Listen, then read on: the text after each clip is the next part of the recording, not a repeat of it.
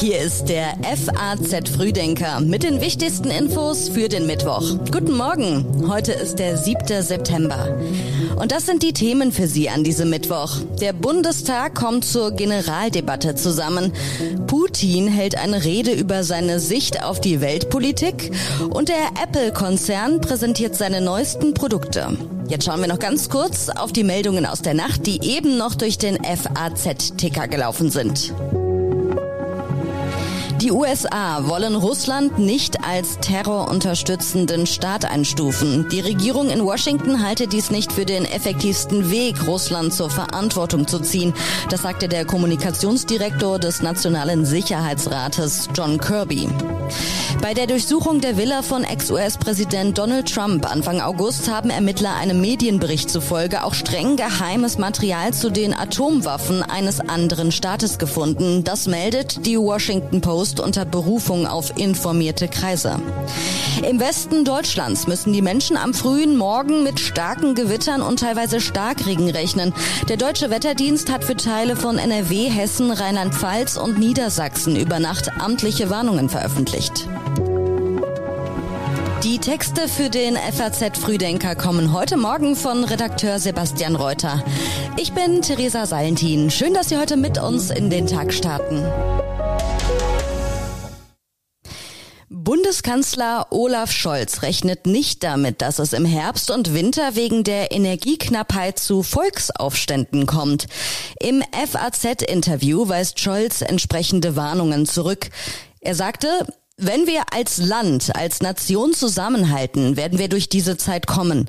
Er bezeichnete es als Ziel des dritten Entlastungspakets, die Strompreise schnell zu senken. Zitat, wenn es nach uns geht, dauert das eher Wochen als Monate. Weniger optimistisch zeigte Scholz sich hinsichtlich der Entwicklung des Gaspreises. Der Bundeskanzler verteidigte die Gasumlage. Ohne diese würde es eine dramatische Wirtschaftskrise in Deutschland geben, so seine Worte. Mit Blick auf die Lieferung von Waffen an die Ukraine spricht sich Scholz für eine Aufgabenverteilung aus. Deutschland könne beispielsweise einen Schwerpunkt auf Luftverteidigung und Artillerie legen. Heute stellt sich Scholz in der sogenannten Generaldebatte den Abgeordneten des Bundestags. Auf dem Prüfstand steht die komplette Politik der Bundesregierung in der aktuellen Situation. Auf faz.net können Sie die Debatte ab 9 Uhr live verfolgen. Wir schauen jetzt genauer auf die Kritik an Habecks Atomplänen. Der Wirtschaftsminister sagt, die Kernkraftwerke ISA 2 und Neckar-Westheim sollen lediglich bis April 2023 als Reserve funktionsfähig gehalten werden. Das ist für viele unverständlich. Beispielsweise der FDP-Fraktionsvorsitzende Christian Dürr kritisierte die Planung und sagte, sie greife nicht weit genug sollten alle drei noch funktionsfähigen deutschen Kernkraftwerke weiterlaufen, damit, Zitat, mehr Menge in den Markt kommt. Der bayerische Ministerpräsident Markus Söder sprach von einer Einzelentscheidung Habecks, die nicht zur Entscheidung der Ampelkoalition gemacht werden dürfe. Die Wirtschaftsweise Veronika Grimm fordert im Interview mit der FAZ, Kernkraftwerke fünf Jahre länger laufen zu lassen. Auch sollte geprüft werden, ob die Kernkraftwerke reaktivierbar sind, die kürzlich erst stillgelegt wurden, sagt Grimm. Nur so könne ein Beitrag geleistet werden, die Strompreise im Rahmen zu halten und die Versorgung stets zu gewährleisten. Steffi Lemke hat dagegen einer Laufzeitverlängerung der drei noch verbliebenen Atomkraftwerke in Deutschland abermals eine klare Absage erteilt. Mit der Entscheidung aus der Nutzung von Atomenergie in Deutschland auszusteigen sei ein, Zitat, jahrzehntelanger gesellschaftlicher Großkonflikt beendet worden. Das Maskenhickhack der Ampelkoalition. Die Bundesregierung plant, die Corona-Maskenpflicht in Flugzeugen aufzuheben.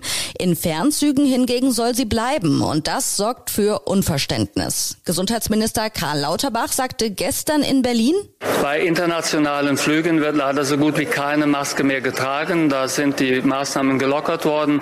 Die Lufthansa hat immer wieder vorgetragen, dass sie die Maskenpflicht in Flugzeugen nicht mehr umsetzen kann. Sie wäre nicht nur nicht mehr kontrollierbar, sondern auch nicht mehr also erzwingbar, nicht nicht mehr umsetzbar. Daher haben wir davon Abstand genommen und reduzieren uns auf die Bereiche im Inland, wo das möglich ist. So Lauterbach mit Blick auf Bus und Bahnen. Der Bundestag soll die Corona-Bestimmungen für diesen Herbst morgen beschließen. Danach muss noch der Bundesrat zustimmen. Wenn die Fahrzahlen nicht stark steigen, dann ist das ein Problem, was sich nicht stellt, weil dann werden tatsächlich die Masken in den Innenräumen auch nicht diese Rolle spielen. Wenn die Fahrzahlen aber wieder steigen, dann steigt auch die Bereitschaft, die Maske zu tragen.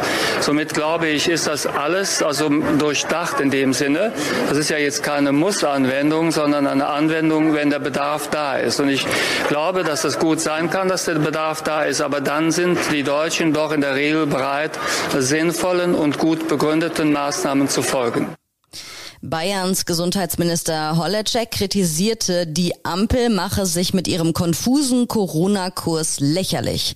SPD-Fraktionsvize Wiese sprach dagegen von einem guten und vernünftigen Kompromiss. Der Verzicht auf Masken sei fachlich begründbar und nachvollziehbar. Der Bahnbranchen-Lobbyverband Allianz pro Schiene kritisierte es als unlogisch, die Maskenpflicht in Flugzeugen zu streichen, sie aber für Bus und Bahn nicht aufzuheben. Wie äußert sich Putin zum Krieg in der Ukraine? Beim Wirtschaftsforum in Wladiwostok will Russlands Präsident Stellung beziehen.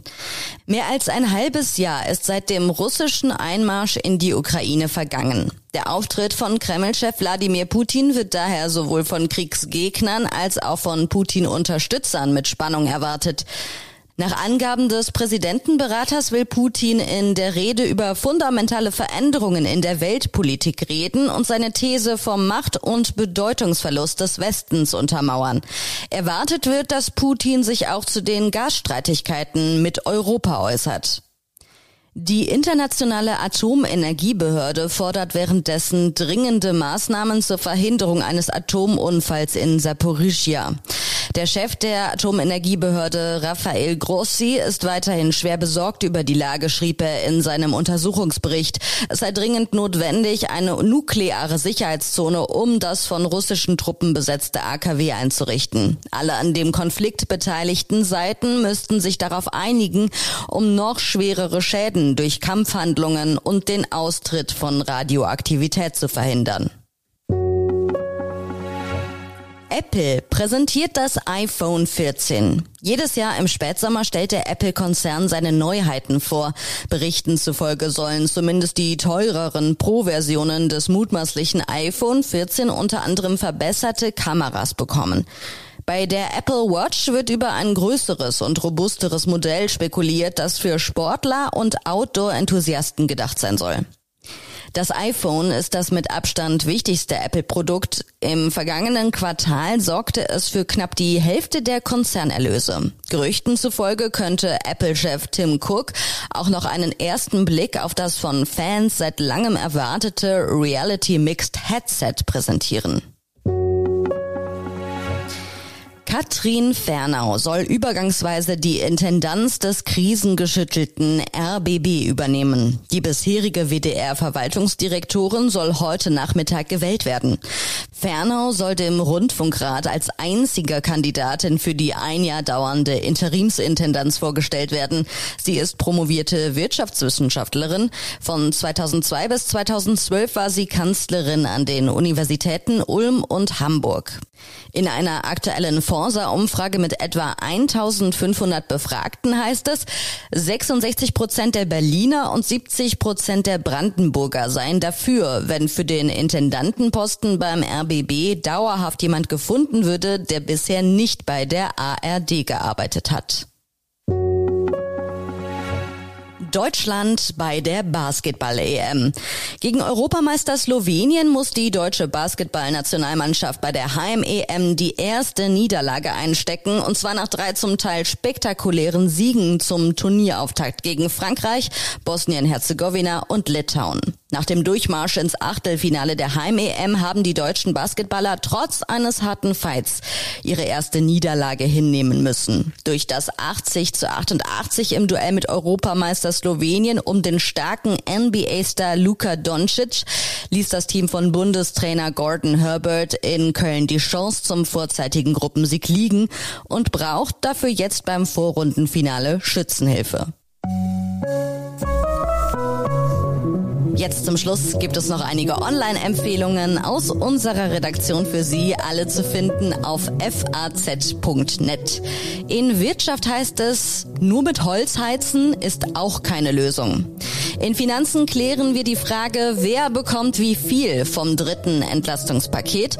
Und bei den Kollegen im FAZ-Podcast für Deutschland geht es um Gregor Gysi über die wachsende Unzufriedenheit im Osten. Und eine neue Folge von uns gibt es dann morgen früh wieder. Der FAZ Frühdenker ist ab 6 Uhr online und ich wünsche Ihnen jetzt noch einen schönen und entspannten Start in den Tag.